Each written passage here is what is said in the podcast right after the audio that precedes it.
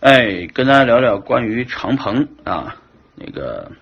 练天下的第三问。啊，前两问一个是聊了聊李笑来，一个聊了聊这个吴继涵。啊，现在让我聊聊长鹏啊，稍等，我喝口水啊，嗯，人要多喝水啊，多喝水呢，这个皮肤就容易光泽，嗯，啊。这个长鹏呢是，其实有段时间不联系了，啊，联系的最多的是当时他那个呃帮他募资的那个阶段。啊，是在六去一七年的六月份，呃，我在成都啊跟杨洋组织火锅宴，然后杨洋把长鹏请过来，然后呢就吃了一顿饭，说他也想募资，我说没问题，就帮他做了一个币安的 ICO 啊，币安 ICO 成功，挺成功的。啊，然后币安上线交易所上线了以后，刚开始挺失败的，就币价一直跌嘛。因为平台里面当时没有用户，嗯，嗯，嗯，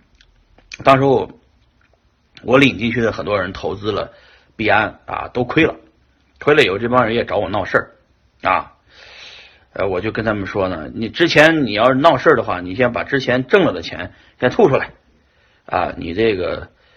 呃，要不就。要不就以后再也别合作了。这些人呢，后来就不闹事了。长鹏呢，呃，这个后来九四以后，赶上火币 OK 都关了，很多用户都迁移到了币安，币安也出海。后来币安呢，就迅速的做成了啊，这个当时候世界第一的交易所啊。当然后来是被这个 F Coin 给反超了啊。你看，一个是 OK 的 CTO，一个是火币的 CTO 啊。待会儿再聊聊张健。啊，现在先聊长鹏啊，长鹏这个人有野心啊，啊有什么野心呢？就是能做成想做成世界第一的野心。说白了，一直赌口气，不一想赌口气，怎么说赌口气呢？因为当年这里面有历史，当年呢，这个老徐呢，其实老徐是币圈的黄埔军校，他那个 OK 培养了很多优秀的行业里面的 CEO 啊。但是呢，这老徐当时候跟这长鹏撕逼啊，是一场大戏。那长鹏呢就被很多人，因为很多人就是谁胳膊腿儿呃粗就听谁的呗，那就听这个。哎，老徐说的对，老徐说的对，都说这个长鹏是骗子，长鹏是骗子啊。这长鹏呢就为了证明自己不是骗子，我他妈就是实实在在的能干成事的人，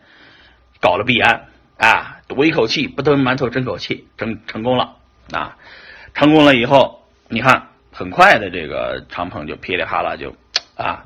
平步青云啊，也是很辛苦，天天熬夜，天天的加班，全世界的飞啊。我去这个长鹏，长鹏因为出国以后，我们也见不着面了。以前原来在上海呢，经常去找他啊，因为我还有百分之一的这个 BNB 呢啊。我跟长鹏说，咱那钱也挣够了，咱就捐了吧。把这百分之一呢都捐款吧，搞点慈善吧，啊，所以就跟长鹏一起成立了这个慈善基金，啊，把这个百分之一的 BNB 呢捐捐慈善，啊，所以我是说支持慈善，支持币安就是支持慈善，啊，好多人说，哎呀，二宝你最近又支持张张健了，你这个又怎么想的啊？我说这个我这人呢，其实就是一个诸葛孔明的一个角色，别看我是。卖肉的长相，呃，这这个就杀猪的长相吧，是吧？这个，但是我是绣花的绣花针的心思啊。我这人呢，琢磨起事儿来呢，哎，点子还是挺多的。我就想着，在全球全球的第一梯队的币圈的公司，都有我二宝的身影就行了。我都给他们出过主意，哎，都当过顾问啊，都参与过他们的发展啊。我就行了，所以说长鹏能有今天，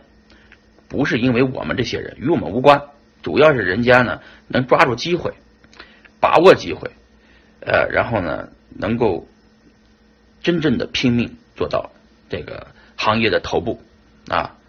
然后呢，我觉得呃长必安一定是在长时间行业里面呃一个非常成功的公司啊，大家也可以拭目以待，好吧。